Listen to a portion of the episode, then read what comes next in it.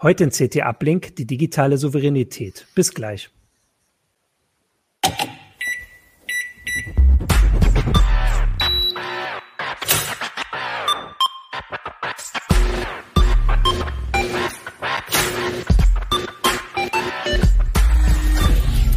CT Uplink. Hallo, der CT Uplink wird äh, heute wieder ges gesponsert und zwar von Intel. Der Spot, Spot kommt jetzt. Die Intel vPro-Plattform ist für Unternehmen konzipiert und weit mehr als nur ein Prozessor. Die umfassende Plattformtechnologie erfüllt nicht nur die Anforderungen ihrer IT, sondern auch die Wünsche ihrer Mitarbeiter. Die Intel vPro-Plattform vereint erstklassige Leistung, hardwarebasierte Sicherheit, moderne Fernverwaltbarkeit und Stabilität, sodass sie Unternehmensproduktivität beschleunigen, Daten besser schützen und von überall ihre PCs verwalten können. Gehen Sie auf intel.de slash more with vPro und erfahren Sie mehr. Intel vPro Plattform. Build for Business. So, dann haben wir das. Wir können jetzt die Sendung beginnen. Ich bin, äh, also willkommen zum CT Uplink. Ich bin Martin Holland aus dem Newsroom von Heise Online. Da, und da sind meine Gäste. Ich habe heute mit mir hier und ich würde jetzt Ach so, ihr seht wahrscheinlich gar nicht die gleiche Auflistung. Ähm, die gleiche Reihenfolge. Ja, fang du einfach mal an, wer du bist. ja, genau. Ich bin Christoph Windeck aus dem Hardware-Ressort. Äh, dann Kevan. Ich bin Kevin Carboni aus dem Ressort Systeme und Sicherheit. Und? Ich bin Christian Wölbert aus dem Mobilressort. Genau. Und damit äh, haben wir die Sendung voll. Und zwar möchten wir heute über das den Zweititel der aktuellen CT, ich will das mal so schön, ah, da kann ich es schön hinhalten, sprechen. Also die aktuelle CT ist die Nummer 19 und der Zweititel beschäftigt sich mit dem Thema digitale Souveränität. Und das ist ähm, ziemlich hochaktuell.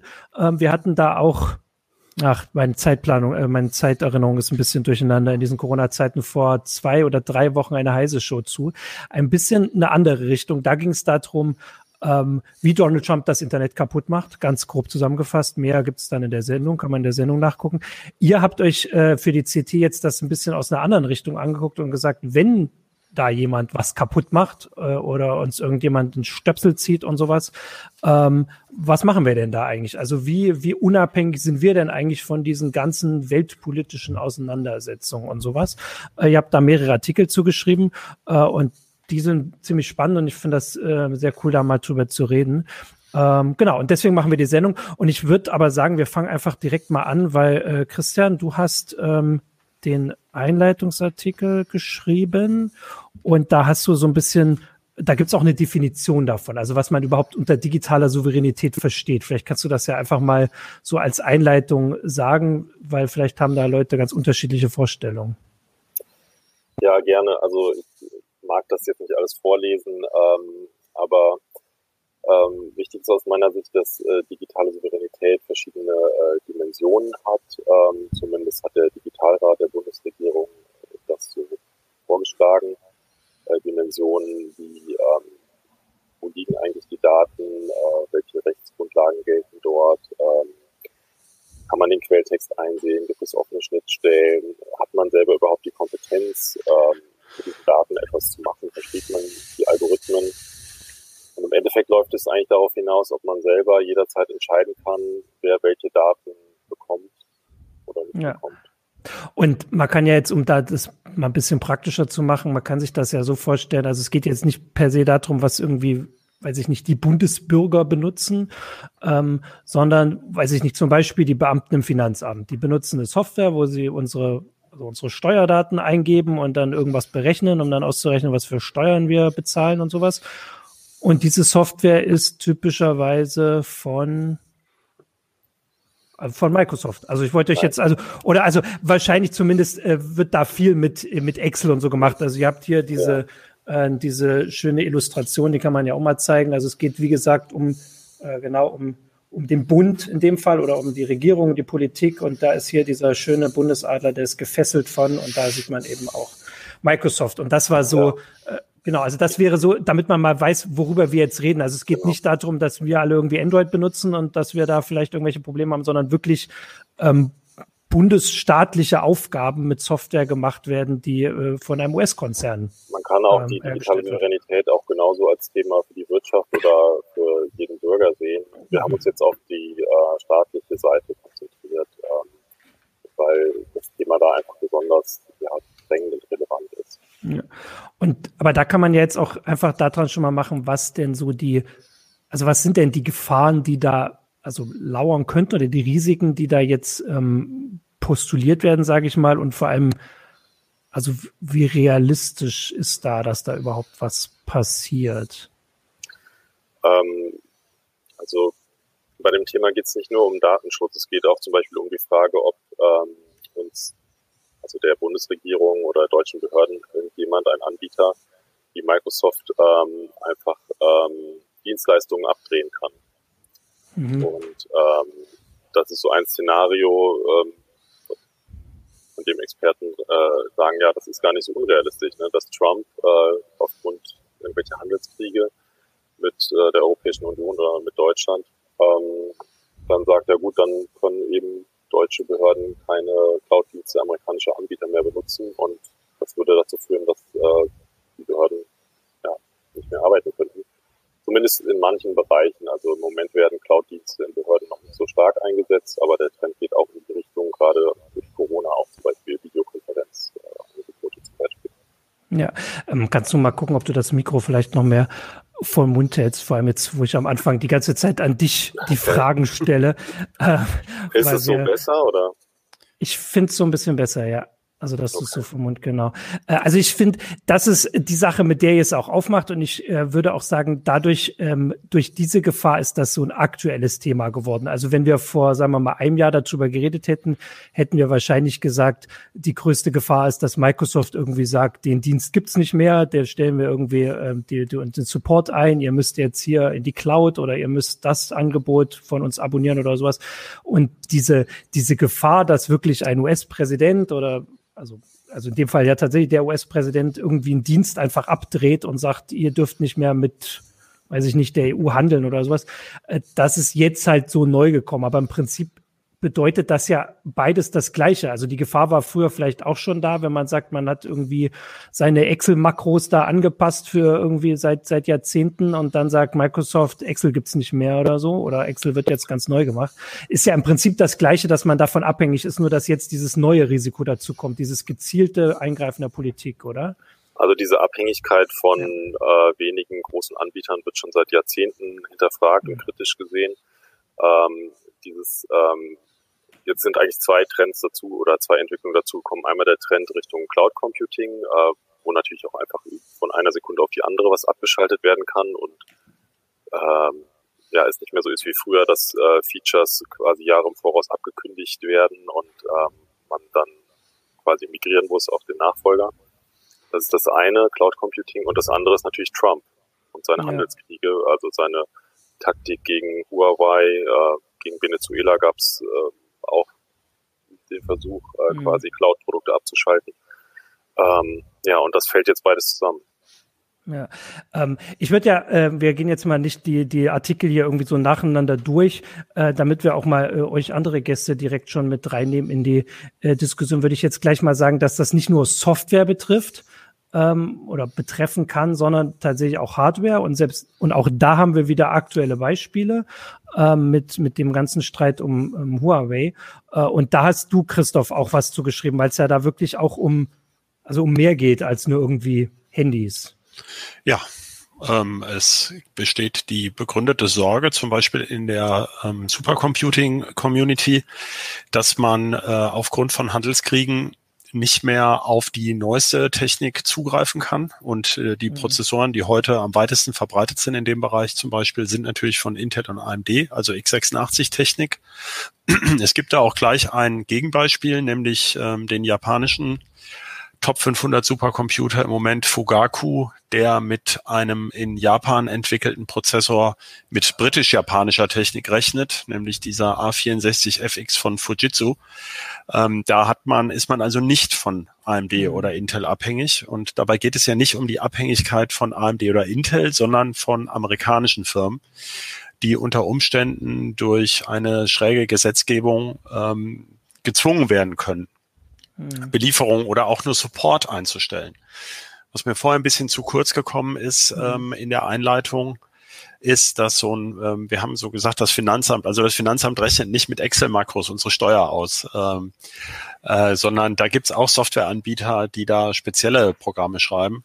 Aber die ganze Infrastruktur zum Beispiel und wie das gemacht sein muss, das muss ja auch zertifiziert sein.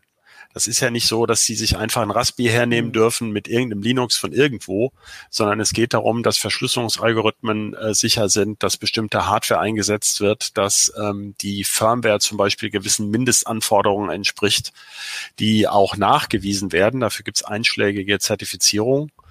Und ähm, deswegen ist das so schwer. Deswegen kann man nicht von jetzt auf gleich plötzlich auf irgendetwas anderes umsteigen, also schon bei der Software nicht. Und ähm, bei der Hardware ist es natürlich noch viel schwieriger. Äh, das zeigt dieses Supercomputing-Beispiel auch. Ähm, da äh, zum Beispiel Intel macht sehr gute Compiler für, ähm, für Hochleistungsrechner. Ähm, und äh, die lassen sich, also die gibt es im Moment für diese ARM-Prozessoren in der Form noch gar nicht. Äh, also nicht für alle beliebigen Algorithmen zum Beispiel. Also das sind jahrelange ähm, Szenarien, dass Infrastruktur geschaffen werden muss, um das überhaupt machen zu können. Das ist also die eine Dimension der Abhängigkeit, äh, dass man einfach auch an das Produkt nicht rankommt oder ein Alternativprodukt nicht so gut ist oder nicht alle Anforderungen erfüllt. Und das zweite, da geht es um ähm, kritische Infrastrukturen. Das ist ein großer Bereich. Äh, also da kann man gleich ein paar Sachen sagen. Äh, Wasserversorgung, Stromversorgung. Äh, da möchte man natürlich nicht von einem Land Abhängigkeit, abhängig sein, auch bei der Hardware nicht, was einem möglicherweise den Boden wegzieht. Mhm. Und ein Bereich, wo das sehr breit ähm, diskutiert wird äh, und wo das vielen Leuten vielleicht bewusster ist, ist einfach Rüstung. Also mhm. äh, wir haben diesen wir haben diese Gemengelage gerade in Europa, wenn man an die Situation zwischen Polen und der EU und der NATO denkt, dass da ganz unterschiedliche Interessen und Freundschaften gibt. Ähm, naja, und wenn die Amerikaner sozusagen die, die Technik liefern, mit der man sich im Extremfall gegen äh, Angreifer oder Terroristen ver äh, verteidigen möchte, ähm, äh, dann kriegt man natürlich schon ein mulmiges Gefühl auch, das Erpressungspotenzial ist ja hoch. Ähm, also gibt's auch da Bestrebungen. Und da da traditionell sehr viel Geld vorhanden ist, geht's da zum Teil schneller vorwärts. Ja, also da, äh, da mhm. werden dann auch mal Milliarden in die Hand genommen. Äh, wobei ich nicht den Eindruck erwecken möchte, dass eben Deutschland ähm, gar keine Halbleitertechnik macht. Das wird ja auch immer so dargestellt oder die EU. Ganz im Gegenteil, es gibt europäische Marktführer im Halbleiterbereich, zum Beispiel gerade im Bereich Automotive, also Autochips. Und da sind wir, schließt sich für mich der Kreis zur Wirtschaft. Also ganz wichtige arbeitsplatzsichernde Unternehmen und auch die ganze Elektro- oder kommende E-Auto-Branche hängt an Chips. Äh, und ähm, da versucht man eben auch jetzt in einem Programm der EU da mehr Autonomität, Souveränität reinzubekommen. Das sind ja. so die drei Bereiche, die ich jetzt mal so anreißen würde. Ja, da kommen wir auch noch drauf, aber um dann jetzt den dritten im Bunde oder den vierten im Bunde reinzunehmen, ähm, gleich die Frage an dich, Kevan. Also wir hatten vorhin das mit der Software, haben wir schon mal gesagt und äh, Christoph hat das ja gerade auch sehr schön noch äh, ausgeweitet da mit dieser Zertifizierung und dem Problem, dass man eben auch nicht einfach mal da umwechseln kann. Du hast dich äh, im Heft damit oder fürs Heft mit der Frage beschäftigt, ob man nicht einfach alles Open Source machen kann, so von heute auf morgen. Äh, und dann äh, löst sich das Problem von alleine, weil dann ähm, viel mehr daran mitarbeiten können und man dann auch, egal wer das wo entwickelt, da kann man ja einfach sonst, wenn das jemand wegnimmt, das so beibehalten. Vielleicht einfach nur die kurze Zusammenfassung, bevor wir dann näher drauf eingehen. Geht das denn so einfach? Also es gibt halt diese Forderung halt, dass ähm, wenn halt der Staat Steuergelder ausgibt, um Software äh, einzukaufen oder gar äh, auch entwickeln zu lassen, Spezialsoftware entwickeln zu lassen, dass dann ähm, dieses Geld äh, auch dafür verwendet wird, Open Source zu verwenden, weil warum soll man das Rad mehrfach neu erfinden? Warum äh, die, die, die Sachen, die halt verschiedene Verwaltungen brauchen, sind oft ähnlich, ähm, auch wenn es halt ähm, unterschiedliche ähm, äh, Bundesländer sind oder Kommunen sind, aber das, was da passiert, ist ja sehr ähnlich. Also warum sollen wir das Geld mehrfach ausgeben? Und ähm, ja, also ich würde schon zum Fazit kommen, dass halt eben Open Source ein gangbarer Weg sein kann, auch ein sinnvoller Weg sein kann. Äh, und das auch nicht bedeutet, dass jetzt irgendwie alles kostenlos ist und dass jetzt irgendwie äh, die äh, Bürgerinnen mit dem Rathaus zusammen irgendwie äh, irgendwelche Hacking-Wochenenden machen, um dann irgendeine Software zusammen zu klicken, äh, ja. äh, sondern dass das halt auch eben ähm, mit einem Wirtschaftsmodell verbunden sein kann, das halt ein anderes ist als jetzt. Ähm, aber es ist halt auch kein Allheilmittel oder es ist halt, ähm, man muss dann trotzdem darauf achten, dass ähm, andere Bedingungen halt auch da sind, ähm, weil wir haben ja auch gesehen, dass Open Source Projekte auch scheitern können und wir kennen das ja auch aus der Open Source Welt, dass nicht jede Software langlebig ist ähm, und so und andere dafür doch sehr, sehr langlebig sind. Ähm, das heißt, da muss man halt gucken, welche, wie sieht der Code aus, wie ist er dokumentiert, wie, wie sind ähm, also äh, und, und vielleicht auch viel wichtiger Standards und, und auch ähm, ordnungspolitische Weichenstellungen, wo gesagt wird, wir packen das zum Beispiel in Ausschreibungskriterien und alle können sich darauf einstellen ähm, und ähm, äh, versuchen die Vorteile sozusagen von einem zentralen äh, Softwareangebot, was ja auch Probleme bieten kann, also dass nicht so ein digitales BER entsteht, zu kombinieren mit der ähm, Offenheit von, von freier Software. Ähm, also, ähm, dass ich äh, das dann vielleicht sagt, dass man diesen konkurrenzbelebt das Geschäftgedanken kombiniert mit so etwas, dass mhm. ähm, man nicht ständig äh, die gleichen Sachen neu entwickelt. Und interessanterweise ähm, haben wir jetzt ja bei der Corona-Warn-App gesehen, dass das ja ähm, plötzlich ging, wo der Staat irgendwie das Bedürfnis hatte, sehr viel Vertrauen auszustrahlen und deswegen sich für diesen transparenten Weg entschieden hat, mit dezentral, äh, ohne oder mit minimaler Cloud-Anbindung und so und ähm, und äh, wo trotzdem große Firmen sozusagen Geld bekommen haben, um das zu entwickeln, aber der Code für alle einsehbar ist. Also es ist dann auch nicht irgendwie so ein Hobbyistenprojekt, was manchmal gesagt wird. Und gleichzeitig zeigt aber die Corona-Warn-App auch diese Probleme, dass wir dann auf Plattformanbieter wie Apple und Google angewiesen sind, damit halt eben diese, ähm, diese Schnittstellen, diese API, äh, die ähm, benötigt wurde für diese Corona-Tracing-Sachen, ähm, äh, dass die überhaupt dann in den Handys vorhanden ist. Ne? Weil wenn die mhm. sich quergestellt hätten, dann hätte der äh, ähm, äh, der Bund das noch so schön dezentral machen können, das äh, wäre halt ins Leere gelaufen. Ja. Vor allem zeigt die ja auch, dass es teilweise ganz schnell gehen kann, wenn es äh, irgendwie wenn der Wille da ist. ist, wenn der Wille und vor allem das Geld da ist. Ähm, okay, damit haben wir jetzt so ein bisschen die die ja doch teilweise sehr unterschiedlichen Punkte mal so aufgestellt. Aber ich würde dann doch jetzt noch mal kurz auf die Frage zurückkommen, bevor wir da ein bisschen ins Detail gehen.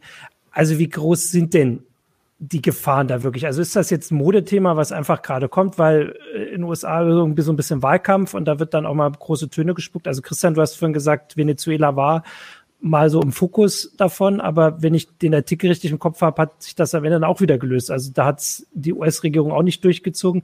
Die, es ist ja so, also wenn jetzt die US-Regierung oder irgendeine Regierung, die Zugriff auf eine Software oder eine Hardware hat, ähm, so, ein, ähm, so ein Austausch abschneidet, uns irgendwie davon abschneidet, schneidet sie sich ja auch selbst ins Fleisch. Also das ist ja irgendwie immer so, weil die kriegen dann kein Geld mehr, also die Wirtschaft leidet dann da auch drunter.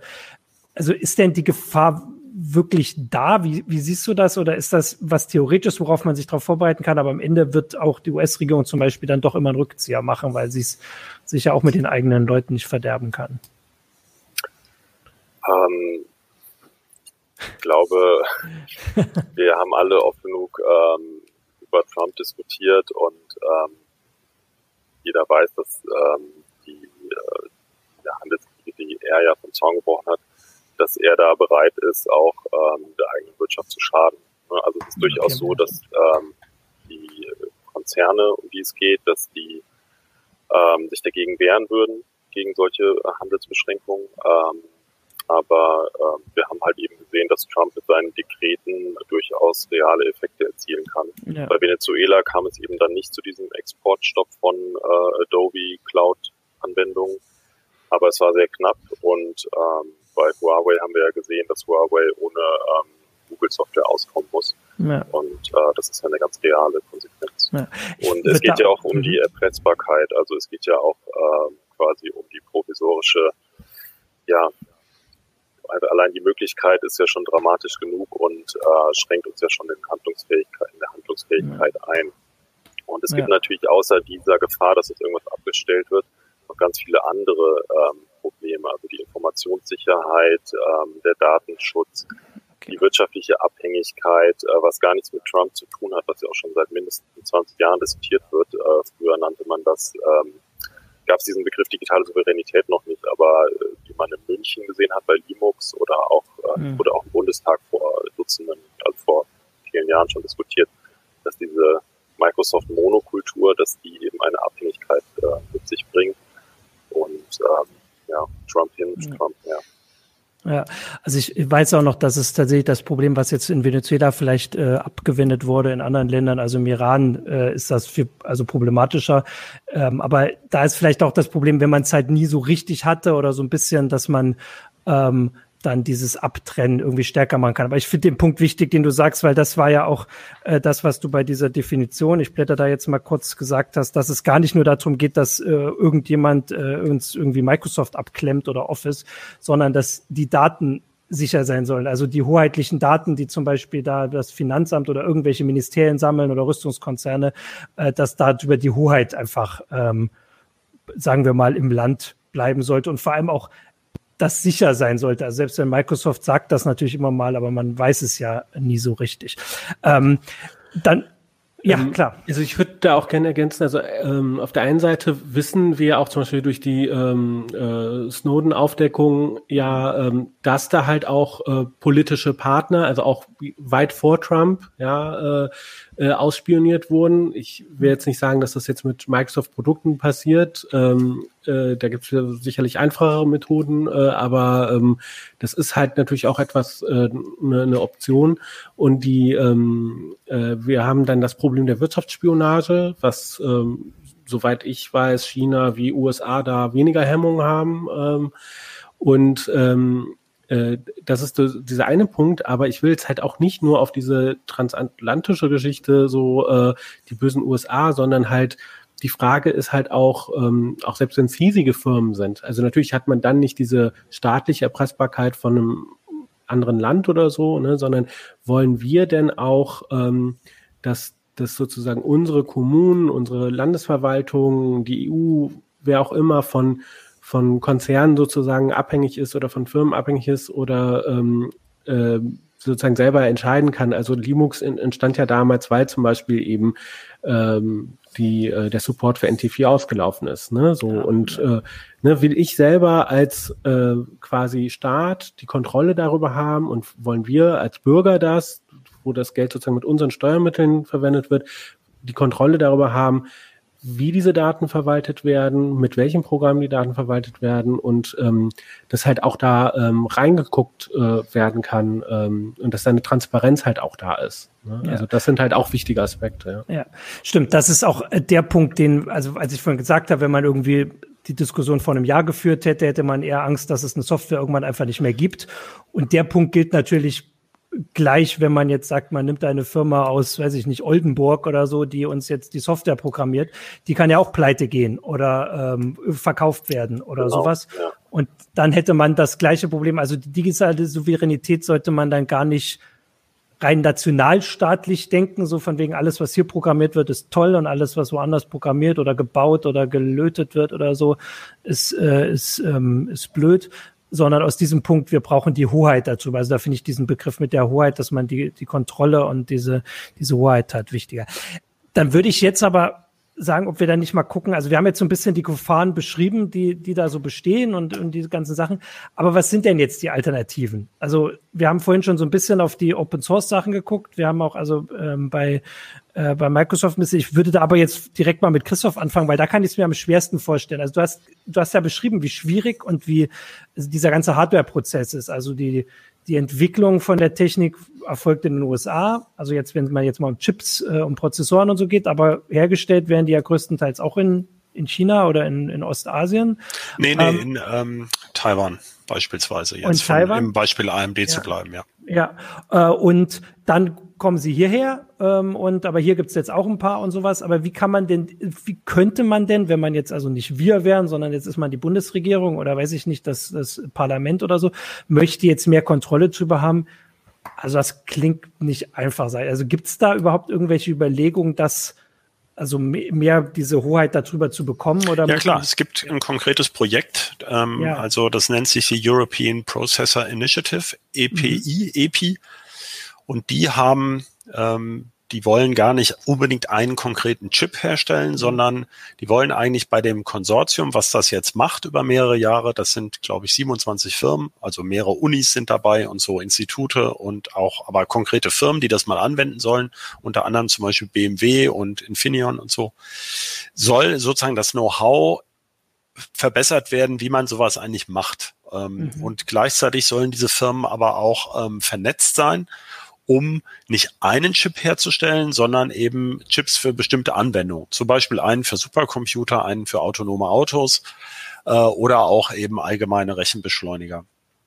Mhm. Und ähm, die setzen erstmal auf die Technik, die ich schon skizziert habe, also ARM und äh, diese, weil sich da ja gezeigt hat bei diesem japanischen Supercomputer, das klappt ja. Da ist es ja mhm. schon mal schlau, einen Teil davon mit reinzunehmen.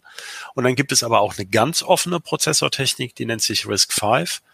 Die wird im Moment in Entwicklerkreisen sehr gehypt, weil da eben alles offen liegt. Äh, die ist aber im Moment erst in sehr schwachbrüstigen Prozessorchen im Einsatz. Also die ist noch nicht mal auf dem Niveau des Raspberry Pi, von dem, was man im Moment mhm. kaufen kann. Das heißt, da ist noch ein langer Weg zu gehen, aber die fangen jetzt immerhin erstmal an. Und da geht es auch um die Kombination dieser beiden Techniken dass man also relativ frei sozusagen, dass man die Infrastruktur entwickelt und Firmen hat und ähm, die man eben mit sowas beauftragen könnte. Und dann hat man immer noch das Problem, gefertigt würde das wahrscheinlich nicht in Europa. Hm. Also wir können derzeit in Europa, ähm, ist die modernste Fab, die die kleinsten Strukturen machen kann. Das ist derzeit eine Fab von Intel in Irland, die also auch unter US-amerikanischer Fuchtel steht. Und ähm, die nächste, die eben 28 Nanometer Strukturen machen kann, ähm, das ist in Dresden, die Fab von Global Foundries, früher mal von AMD, äh, die halt in arabischer Hand ist. Übrigens mhm. besagte arabische, äh, Vereinigte Arabische Emirate, die gerade eben mit ähm, Israel dieses, äh, sag mal, eine gewisse Öffnung mhm. äh, hergestellt haben, ähm, die aber auch, wo man nicht weiß, also ist jedenfalls nicht innerhalb der EU. Mhm. Ähm, da sieht man also mehrere Sachen dran. Also Chip-Entwicklung in einem Land gibt es im Grunde sowieso schon nicht mehr seit vielen Jahren. Ja, das sind immer internationale Anstrengungen. Ähm, auch die großen Hersteller haben riesige Entwicklungszentren in, in China und Indien und so. Ähm, das heißt, da ist es auch nicht so, dass es den amerikanischen oder den japanischen Chip oder sowas gibt. Also da ist immer Kooperation nötig. Ähm, bei der Software haben wir das Problem ja auch, auch bei der systemnahen Software oder auch bei Linux. Ja, es wird bei Linux oft vergessen, dass Red Hat eine Menge Geld mit, mit Rüstung verdient, auch mit amerikanischer Rüstung ähm, in diesen Supercomputern, gerade für die Atomwaffenforschung. Die haben äh, Linux sehr weit nach vorne gebracht. Ähm, das, der, dieser Sicherheitsunterbau von Linux stammt zum Teil von der NSA. Ähm, also auch da ist es so, dass ähm, ähm, das ist nicht so einfach, dass man jetzt sagt, ein Land macht er jetzt mal was. Also Souveränität ist eher, ich finde Verbündete und rücke dann so vorwärts. Äh, aber vor allem diese Offenheit spielt auch eine Rolle und ähm, zuverlässige Vertragspartner. Ihr habt das alle schon angerissen, mhm. also auch die kleine Firma aus Oldenburg sozusagen oder äh, könnte pleite gehen. Auch große Konzerne werden auf einmal auseinandergerissen und das heißt, ja, der Bereich ist ja gar nicht mehr wirtschaftlich ähm, sinnvoll. Äh, und wenn das jetzt patentiertes Know-how wäre zum Beispiel, dann kauft das irgendeiner auf und plötzlich steht man da und hat dann ähm, oder muss eben schon wieder über die Zugriffsrechte verhandeln. Ähm, da bin ich mir nicht ganz sicher, wie weit das in jedem Einzelfall geregelt wird. Also es gibt ja noch eine, einen Bereich zwischen proprietär, nur die Firma hat Zugriff und Open Source. Es wird sofort alles veröffentlicht. Man kann ja zum Beispiel eine Klausel reinmachen, wenn es die Firma nicht mehr gibt, dann muss es zu einem bestimmten Tarif freigegeben werden, zum Beispiel. Ja, also da gibt es, ähm, da gibt es auch Beispiele für in der Vergangenheit, dass es solche Lösungen gibt, die ja auch relativ vernünftig sind. Ja, ähm, ich wollte dazu noch kurz fragen, auch was du gerade zu den ähm, diesen Chip-Designs gesagt hast, diese Risk Risk 5. Ähm, Hast du da einen Blick drauf, was der, der Antrieb daher war? Also das ist ja nichts, was sie jetzt irgendwie vor zwei Monaten irgendwie ähm, losgelegt Nein. haben, sondern das machen sie schon eine Weile. Ja. Was ist denn da der, der Antrieb, ist das der gleiche, den wir hier beschreiben oder gibt es da noch andere Gedanken dahinter? Ja, jetzt wird man sich jetzt vielleicht ein bisschen, das ist ja ein Treppenwitz, äh, das ja. ähm, ausgerechnet Risk 5 ist ursprünglich mit Mitteln des US-Verteidigungsministeriums angeschoben worden. Also. Das ist ein DARPA oder De ja. Department of Energy Projekt gewesen.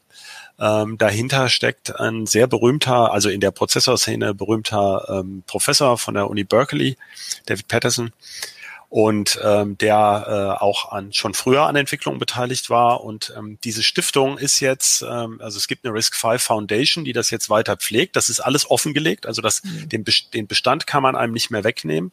Aber möglicherweise auch, die wollen das natürlich nicht sagen, schon gar nicht der Presse, äh, aber ähm, die, der Sitz der Foundation wird jetzt in die Schweiz verlegt gerade äh, um sie den USA zu entziehen und vermutlich auf Druck der ähm, Entwicklungspartner aus China und Europa und auch Japan. Mhm. Die halt sagen, nee, also wenn ihr da weiter in Berkeley sitzt, äh, da fühlen wir uns nicht so wohl. Ja, ähm, mhm. nehmt mal was Neutraleres. Ähm, das zeigt zum Beispiel ein, wirft ein Schlaglicht drauf. Also äh, diese diese Risk-5-Geschichte ist einfach, das ist ein lang gehegter Traum in der ähm, Entwicklerszene gewesen und das war auch nicht der erste Ansatz für eine offene äh, Befehlssatzarchitektur, aber äh, der, der bis jetzt am weitesten gekommen ist. Und ähm, okay. äh, da, da ist gerade genau wie, ähm, also Kevan kann da bestimmt mehr zu sagen, wie er gesagt hat, dieser kooperative Ansatz, dass ganz viele Firmen daran mitarbeiten, äh, Fehler aufdecken, Optimierungen bringen, die gar nicht unbedingt jetzt einfließen müssen in das mhm. komplett freie Projekt, aber äh, wo man eben voneinander lernt, äh, das ist eine, eine große Hilfe dabei. Und man ist eben nicht wie bei x86 darauf angewiesen, was Intel und AMD gerade gut finden. Vorbehaltlich natürlich, dass das, was man sich dann selber Tolles ausgedacht hat, wirtschaftlich äh, machbar ist. Also ähm, es gibt ja auch die Alternative ARM. Jetzt komme ich zum dritten Mal drauf zurück. Also es gibt, ähm, es gab vor ungefähr zehn Jahren ging das los, auch 2010. Da hat ARM verkündet, dass sie bis 2014 ähm, wichtig im Servermarkt mitmischen wollen. Jetzt haben wir schon, ist es sechs Jahre später und es sind eher zaghafte Versuche und die sind in eine Richtung gelaufen, die man sich damals nicht so gedacht hätte, dass nämlich jetzt zum Beispiel Amazon seinen eigenen Prozessor entwickelt für seine Riesenrechenzentren ähm, und ähm, eigentlich nur noch ein freier Anbieter übrig ist, der überhaupt noch ähm, einen allgemeinen Prozessor dieses Typs anbieten möchte. Alle anderen sind eben mehr so projektorientiert. Ja? Also das läuft nicht immer so geradlinig, wie man sich das vorstellt, gerade bei diesen langfristigen mhm. Geschichten. Ähm, das ist ja nichts, was man mal eben aus dem Hut zieht. Ja. Äh, äh möchtest du was sagen, Kevin? Ich hätte ja, sonst noch eine andere Frage. Sag mal. Ja. Genau, also ich würde, ähm, wollte nochmal zu dem sagen, also ich bin ja zum Beispiel selber auch nicht jemand, der der vertritt, dass wir jetzt irgendwie alle irgendwie so nationalstaatlich, irgendwie zurück so nationalistisch irgendwie unser eigenen Kram machen oder, äh, oder selbst als EU. Und äh, naja, auf der einen Seite schmerzt mich schon zu wissen, dass irgendwelche Red Hat-Maschinen irgendwelche Atomwaffen berechnen. Aber das ist ja natürlich auch diesen, diesen Vertrag, den man sozusagen als Open Source eingegangen ist, äh, der, ist, der wird ja auch ein bisschen diskutiert mit so einer Zivilklausel oder sowas, wo gesagt wird, so, hey, wir lassen das alles raus. Es geht bei freier Software nur darum, dass eben alle, die daran, äh, also dass sozusagen dieser Code weiter ähm, verwendet werden kann, dass man äh, ihn studieren kann, dass man ihn bearbeiten kann, äh, weitergeben kann ähm, und dass auch die Zwecke nicht eingeschränkt sind, ne? weil was für den einen irgendwie die Atomwaffen sind, sind für den anderen die Abtreibungskliniken oder äh, Gentechnik oder so weiter. Und das lassen wir alles außen vor.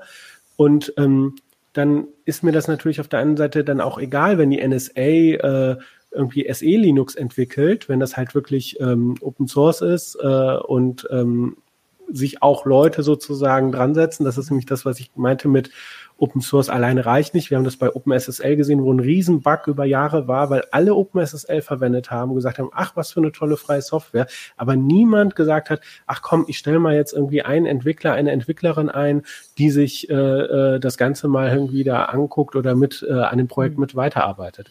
Und, ähm, und das ist halt, was ich halt eben, äh, äh, also es ist doch völlig okay, mit China und USA und so in der Kooperation zu sein und, und diese äh, Software zu entwickeln, solange man halt eben jederzeit die Möglichkeit hat zu sagen, okay, hier an der Stelle machen wir einen Schnitt und machen unser eigenes Ding oder das kann man uns nicht wegnehmen. Ne? Ja. Und das ist das, was, wo ich den Vorteil von ähm, äh, freier Software halt sehe oder ja. offener Software. Es geht nicht darum, die Globalisierung äh, zurückzudrehen. Ich finde, man muss sich einfach fragen, was sind kritische Infrastruktur, ne? das kann man so eng sehen, äh, klassisch Wasserversorgung und so weiter. Ähm, aber ähm, das 5G-Netz gehört ja auch dazu. Und bei Huawei wird es ja sehr intensiv in der Politik diskutiert, ob ähm, Huawei beteiligt werden sollte am Netz oder nicht. Und ich meine, dass die, ähm, sag ich jetzt mal, die Systeme, mit denen die Regierung äh, E-Mails schreibt und äh, Briefe verschickt oder E-Mails verschickt und äh, häufig leider noch Briefe verschickt, dass sie auch kritisch sind für das Funktionieren unseres Gemeinwesens. Und äh, ich glaube, da wird nur nicht so stark darüber diskutiert, weil man im Moment eben nicht mehr ganz frei entscheiden kann, ob man das mit äh, externen, also mit quasi mhm. äh, US-Software macht ähm, oder nicht. Bei Huawei kann man es jetzt noch ähm, entscheiden in Bezug auf 5G und es wird extrem intensiv diskutiert. Ja, ich, da wollte ich jetzt äh, Kevan in die Richtung fragen, weil du hast dich ja für deinen Artikel auch jetzt mal wirklich mit, ähm, ich sag mal, dem Teil äh, beschäftigt, der halt jetzt einfach wo direkt schon Alternativen auch ausprobiert werden. Also wir hatten jetzt die Hardware-Sachen von Christoph äh, und das, was ich jetzt meine, ist, dass also Stadtverwaltungen in Deutschland haben eine bestimmte ähm, Macht, wenn sie sagen, äh, wir wollen, wir brauchen eine neue Software für, weiß ich nicht, äh, und, also irgendwelche Verwaltungsdinger. Du schüttelst schon mit dem Kopf, du kannst das gleich genau erzählen. Aber was ich fragen will, ist, also das ist ja dieser eine Punkt, wo auch jetzt diese Lumix-Geschichte so Limux Linux, meine Güte, die Linux-Geschichte rankommt, dass also um zu überlegen, was kann man denn machen? Also in dem Fall geht es darum, wie bei der Corona-App, der, der Staat hat Geld, der will irgendwas haben, der könnte jetzt hingehen und sagen, ich kaufe eine Software, die gibt's schon am Markt, die benutzen irgendwie Unternehmen und sowas, aber weil er so groß ist, könnte er auch sagen, ich möchte äh, oder kann bestimmte Forderungen stellen. Und die Forderung, über die wir jetzt ja im geredet haben, war jetzt halt, also er kann dann sagen, ich möchte, dass es Open Source ist. Also es muss Open Source sein, ihr müsst das anbieten. Äh, und da, da ist es ja so die Richtung. Und du könnt, und die Frage, die ich dir stellen will, ist, wie sind denn damit die Erfahrungen? Also in München ist irgendwie alles nicht so oder alles noch viel schwieriger. Vielleicht muss man da sogar eine, müsste man eine eigene Sendung machen. Äh, aber gibt es denn auch Erfahrungen, wo das, sagen wir mal, Ergebnisse schon liefert, wo da was rausgekommen ist bei auf dieser Schiene? Also ähm, ja, genau. Also warum ich jetzt eben so ein bisschen den Kopf geschüttelt ja. habe, ist halt eben, dass äh, natürlich ähm, Verwaltung ähm, ja schon länger irgendwie aufs Geld schauen und gucken, wo ist mhm. Sparpotenzial und deswegen gibt's regionale Rechenzentren und deswegen mhm. kauft halt nicht eine einzelne Kommune in, im Regelfall äh, das selber ein, sondern man Ach tut so. sich da zusammen und so. Und ähm, also wir haben uns zum Beispiel ähm, Schwäbisch Hall angeguckt, die ungefähr Pi mal Daumen zu einer ähnlichen Zeit wie München äh, gewechselt sind auf Linux. Das ist natürlich eine viel kleinere Gemeinde, aber was ich da spannend fand, war also diese ganze Fachanwendung, diese Fachsoftware, diese Verwaltungssoftware. Ich will jetzt irgendwie, ähm, keine Ahnung, ein Nummernschild haben mhm. oder ähm, in, ähm, mein neugeborenes Kind beim Standesamt anmelden und all diese langweilige Verwaltungssoftware, sage ich jetzt mal. Ähm, die ist oft halt ähm, noch, sind das Windows-Anwendungen. Und äh, was hat da Schwäbisch Hall gemacht? Die ähm, ähm, haben das äh, virtualisiert. Also es wird auch bei den Windows-Kommunen wird das so gemacht teilweise, dass es dann halt über Remote Desktop oder Citrix oder so mhm. halt eben übertragen wird vom Rechenzentrum aus ähm, in, in die Kommune und die haben dann halt gesagt, na, ne, wir haben jetzt hier Linux, äh, hatten erst ein SUSE-basiertes System, sind jetzt mittlerweile auf äh, was mit Ubuntu ähm, und da wird dann halt einfach, ähm, da ist der, der, der Linux-Desktop und dann wird halt der Client aufgemacht, der, der Citrix-Client oder der Remote-Desktop-Client oder ähm, äh, eine ähnliche Technik und dort läuft dann halt die Anwendung. Ne? Und das mhm. ist, äh, da sagte mir auch der Leiter von der IT von Schwäbischall, das ist ja auch nicht viel anders als bei den Windows-Kommunen. Ähm, und dann ist natürlich jetzt die, die Sache, dass halt auch ähm, ähm, teilweise Anwendungen halt als Web-Anwendungen da sind und dann stellt sich diese Frage nach der Plattform nicht. Und das ist das, was wir, äh, also dann ist es egal, ob die Kommune Mac, Windows, Linux äh, oder was auch immer verwendet. Ähm, und man kann das alles im Webbrowser machen, dann hat man diese Server ähm, und ähm, das ist halt etwas, wo ich halt auch sagen würde, ähm, für diese, diese Frage der Souveränität ist halt auch ganz wichtig, wie hoch sind die Schmerzen sozusagen, die ich habe, wenn ich das System wechsle. Ne? So wie hoch oder mhm. Kosten. Ne? Ja. So, ne? was sind meine Kosten? Also Arbeitszeitkosten und, und wirklich auch Kohle. Ne? So. Mhm. Und, ähm, und das ist halt auch als jemand, der private und, und auch jetzt äh, oft bei der CT beschäftige ich mich ja hauptsächlich mit Open Source, ne? jemand, der sozusagen eine große Affinität Open Source und freie Software hat, sage ich halt, der erste wichtige Schritt ist zum Beispiel eben ähm, Standards, ja, so. Mhm.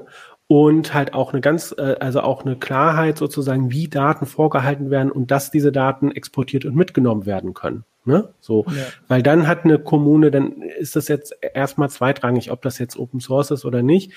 Ähm, und, und ähm, äh, Christoph hatte das ja schon angeschnitten, also zum Beispiel ähm, hatte mir auch ein Vertreter von den ähm, Anbietern proprietärer Software, mit denen haben wir natürlich auch gesprochen, äh, gesagt, ähm, ja, es gibt ja schon Verträge, wo, wenn eine Firma Insolvenz geht, dass dann der Code übernommen werden kann. Und es gibt ja schon, äh, äh, also Kommunen können ja in Quelltexte reingucken oder es gibt ähm, auch sogar ähm, Vertragsklauseln mit Quelltextaktualisierung. Das heißt, bei einem Update muss dann auch der neuere Quelltext vorgelegt werden. Ne? Da sagen natürlich jetzt freie Software-Anhänger so, ja, da kann aber dann nur ein, ein kleines paar Augen darauf schauen, ja, und wenn es halt Open Source ist oder freie Software ist, dann können halt viel mehr Leute äh, äh in den Code schauen und Fehler finden. Ne? So, ja. ähm, genau, also das sind so, so, so diese Aspekte. Ja. Und Hab, hättest du denn das Gefühl, dass, also diese Corona One App war ja zumindest in Bezug auf diese ganzen Geschichten wirklich ein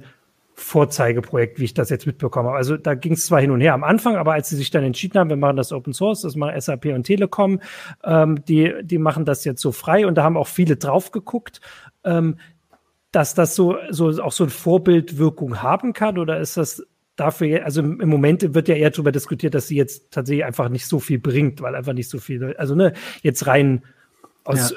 äh, Krankengeschichte. Aber rein technisch war das ja so, wie, wie du dir es wahrscheinlich gewünscht hättest, wenn ich dich äh, vor, ich weiß ich nicht, sechs Monaten gefragt hätte, als wir das De erste Mal vom Virus gehört haben. Ja, ja. De definitiv. Und ich glaube, dass da halt der Druck einfach so hoch war. Also ich meine, wir sehen das ja äh, mit, mit diesen ganzen problematischen äh, Mythen, die rumgeistern, online und offline und ja. so. Also der Druck war einfach hoch zu sagen, ja, wir als Staat zeigen euch, wir wollen nicht verfolgen, wo ihr lang geht oder so, sondern wir wollen einfach nur ein, nur ein Werkzeug haben, ähm, um, um die Zahlen, äh, die äh, möglichen Infektionsketten zu unterbrechen. Mhm. Ne? So, also da war sozusagen ein großes, hohes politisches Interesse. Äh, und dann wurde das halt entsprechend ähm, in Auftrag gegeben, um halt diese ganzen, diese ganze Kritik, ne, so äh, ähm, äh, der zu begegnen. Ne? Was auch, ja. also was auch sinnvoll ist, ne? was auch ja. eine sehr kluge Entscheidung war, weil jetzt äh, ähm, ähm, wenn, sie, wenn sich jetzt die Politik auch noch mit irgendwie äh, CCC und wem auch immer da rumschlagen müsste äh, und dann müsste man noch trennen, also dann hätte man ja noch ganz andere gesellschaftliche Probleme, mhm. als wir die jetzt äh, unnötigerweise eh schon haben. Ja. Ähm, aber ähm, also ich würde gerne so ein bisschen davon wegkommen oder man sagen, so es geht also auch gar nicht, also natürlich ist jetzt irgendwie ähm, überall zu 99 Prozent Microsoft Office oder nicht 99 Prozent, aber so ähnlich. Ne? Äh, also Christian ähm, ähm, hatte ja ähm, in seinem Artikel äh, Zahlen da von der PwC-Studie, die habe ich jetzt nicht parat, aber das war, ist ja, wir wissen ja, dass ganz oft überall Microsoft Office zum, zum Einsatz kommt. Ne? So, ähm, das soll jetzt auch nicht so ein Microsoft-Bashing sein, sondern zu sagen, okay, wenn eine neue Software entwickelt wird, was spricht denn dagegen, dann halt auch zu sagen, ähm, wir geben jetzt auch im ersten Schritt etwas mehr Geld aus, weil das ähm, schrieben mir zum Beispiel Leser jetzt auf die Artikel so, äh, Open Source kostet dann aber auch mehr, mhm. weil man das ja dann natürlich tendenziell nur einmal verkaufen kann. Ne? So, ähm, also das als Staat sozusagen mehr Geld in die Hand zu nehmen und auch vielleicht auf einer anderen übergeordneten Ebene ähm, mit den regionalen Rechenzentren oder als Land oder als Bund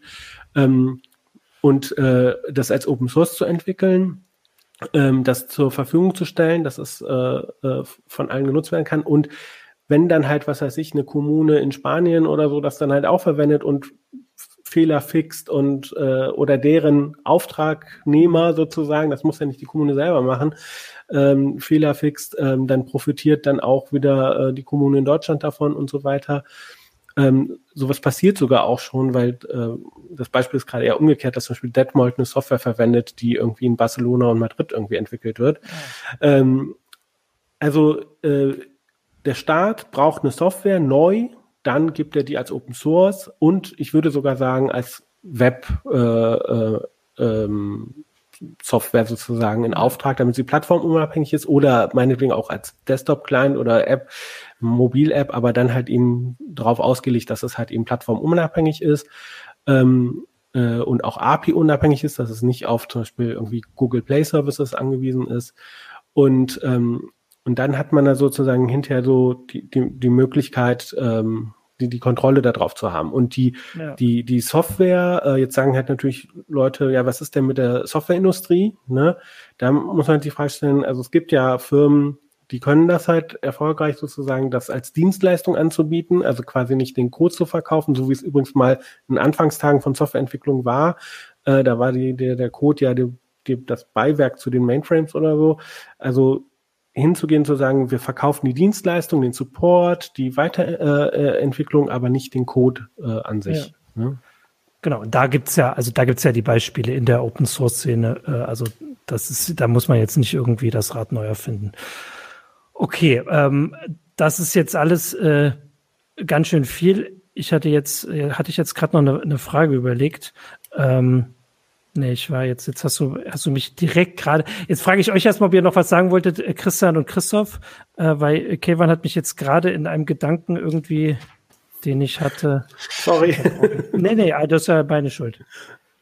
Ähm, ja, also mir kommt nur der Gedanke, ähm, dass es ja offenbar mhm. sehr, sehr schwierig ist, alleine nur von äh, in einer Verwaltung, alleine nur von Excel auf äh, LibreOffice Calc oder sowas zu wechseln das finde ich eben immer so ein bisschen schwer nachvollziehbar. Also ähm, wir selber sehen ja im Verlag, ähm, kann man ja vielleicht auch mal sagen, hier, ähm, also ich, ich bin, arbeite zwar, weil ich äh, über Linux immer so gestolpert bin und schon ein alter Knacker bin, mit dem Betriebssystem mit Windows, aber ansonsten benutze ich immer im Alltag zum Beispiel wirklich seit mhm. Jahren ähm, LibreOffice oder Thunderbird oder irgendwas. Äh, das spielt ja gar keine große Rolle.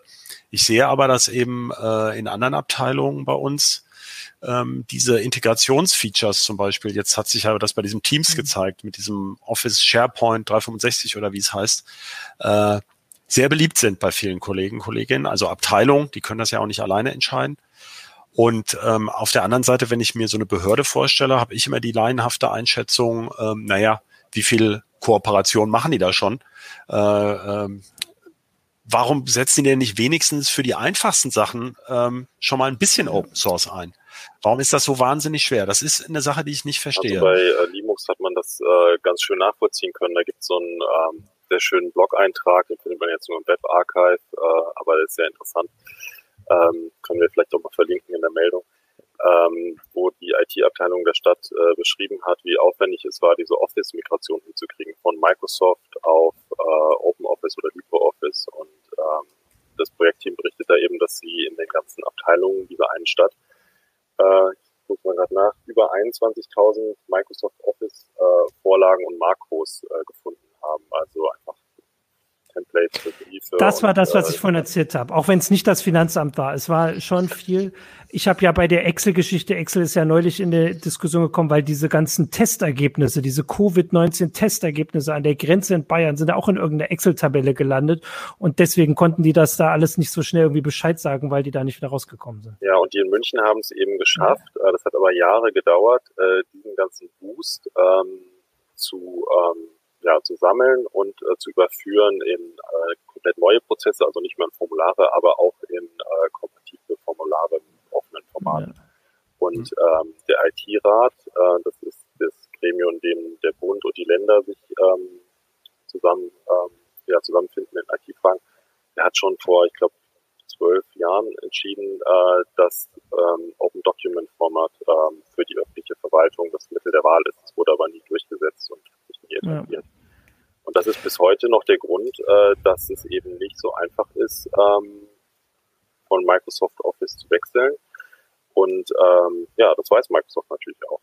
Also ja. ich will jetzt Microsoft nichts Böses unterstellen, aber äh, es ist nun mal eben so, ähm, die Handlungsfähigkeit der Verwaltung ist einfach eingeschränkt dadurch, äh, dass äh, keine offenen Standards verwendet werden. Das heißt aber natürlich auch, dass je länger man wartet mit so einem Schritt, desto schwieriger wird er, weil dann aus den 21.000 Makros 22, 23.000 einfach immer mehr werden. Ähm, Okay, das ist die Schwierigkeit. Ich wollte aber noch zu Christoph sagen, der da kurz den Einblick in den Verlag gegeben hat. Wahrscheinlich müssten wir einfach den weiß ich nicht, den Verantwortlichen einfach mal immer hier die Führung geben, weil bei uns ist ja nur wirklich da wahrscheinlich genau das Paradies, das man sich vorstellen kann, dass jeder sich hier aussuchen kann, ob er nun mit Mac arbeitet oder mit, mit Windows oder mit Linux und die Programme alle irgendwie miteinander kommunizieren müssen und das ja größtenteils alles klappt, sogar als wir jetzt mit einmal alle ins Homeoffice wechseln mussten durften, konnten, wie auch immer. Äh, aber wahrscheinlich würden uns die IT-Verantwortlichen in den Verwaltungen immer zustimmen äh, und dann am liebsten sagen, sie müssen, würden ihren ganzen, äh, den Beamten ähm, dann das äh, alles schicken, dass das gar nicht so schwer ist, weil wahrscheinlich scheitert also könnte ich mir jetzt vorstellen, nicht per se an den IT-Verantwortlichen, sondern an den Leuten, die da an ihren Excel-Makros sitzen, die sie seit ähm, 30 Jahren, seit wann gibt's Excel, weiß ich nicht, seit 20 Jahren ihre Makros verwenden. Ähm, also ich würde schon sagen, als jemand, der mal ähm, bei einem Verein Admin wider Willen war äh, und äh, in deutlich kleineren Dimensionen, das natürlich ähm, also ich mag unsere Freiheiten halt auch, aber gut, wir sind auch Computerredakteure. Ja.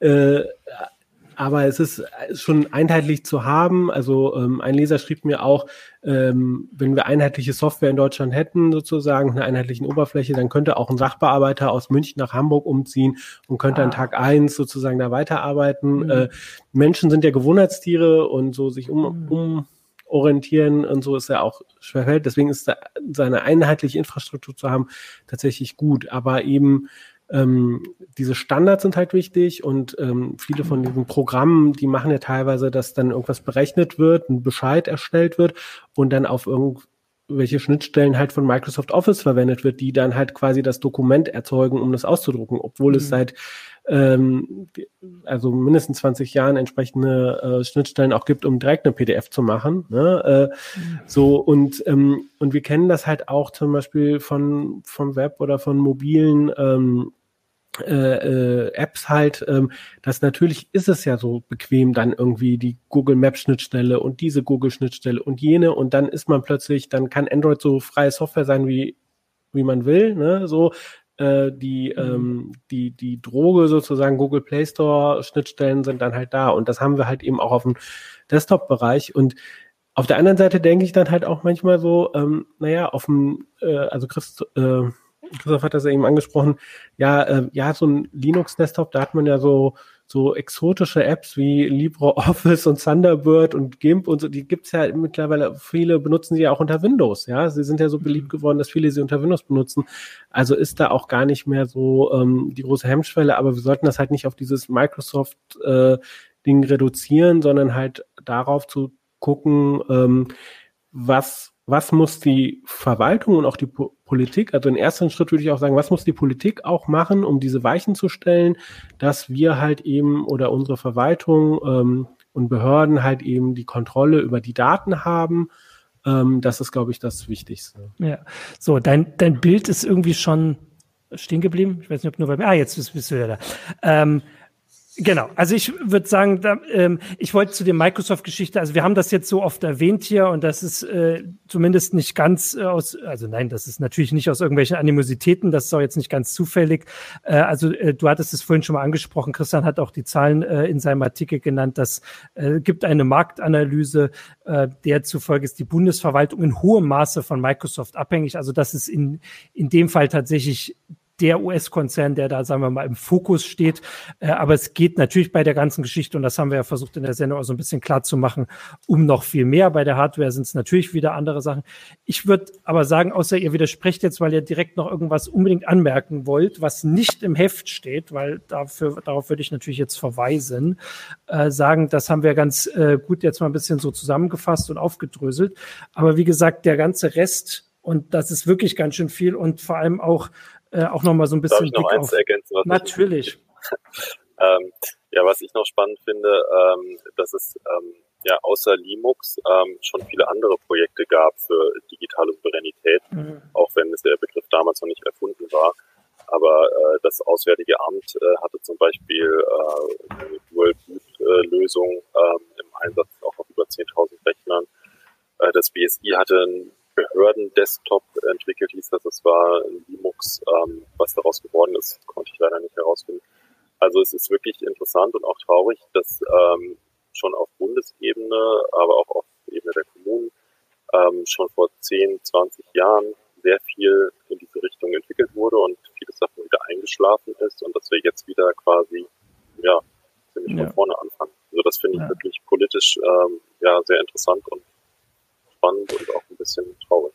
Ja, ich würde ich würde da vielleicht zusammenfassend sagen, dass das vielleicht damals so eine Frage war, weil da das war noch nicht so ein großes Thema. Also da war das vielleicht, da war einfach noch nicht so viel Software überall, da waren noch nicht so viele Leute daran beteiligt und es waren halt viel mehr noch Enthusiasten, während jetzt die aktuelle also der aktuelle Push, sage ich jetzt mal, wirklich aus der Notwendigkeit kommt, den wir am Anfang der Sendung beschrieben haben, dass man halt wirklich sich sorgt, dass man nicht mehr souverän ist als Staat, weil man wirklich so grundlegend darauf angewiesen ist. Und vielleicht ist ja der Druck jetzt einfach dann höher, dass diesmal, also dass wir in 20 Jahren in Uplink-Folge, weiß ich nicht, ähm, 74 oder so, oder ich habe jetzt falsch gerechnet, irgendwas auf jeden Fall, dass wir da nicht über den nächsten Anlauf reden, sondern dass die Geschichte jetzt ein bisschen anders läuft, weil der Druck höher ist und wir vielleicht so, äh, also wie die Corona-Warn-App das gezeigt hat, einfach so ein bisschen äh, was anderes erleben. Aber äh, das werden wir beobachten. Ansonsten sage ich euch danke für die Einblicke. Ich möchte hier nochmal drauf verweisen. Ich möchte nochmal den schönen Adler zeigen. Wobei Christoph hat den ja auch im Hintergrund hängen, aber ich finde den da ganz, ganz cool. Da, da ist er, glaube ich. So. Genau. Aber den Rest gibt's alles im Heft. Äh, danke euch, danke den Zuschauern fürs äh, Zuschauen. Äh, ja, und damit würde ich sagen, das war dann unser Uplink äh, für diese Woche. Und nächste Woche gibt's ein neues Heft, die 20 und dann auch einen neuen Uplink. Ciao. CT Uplink. Ciao.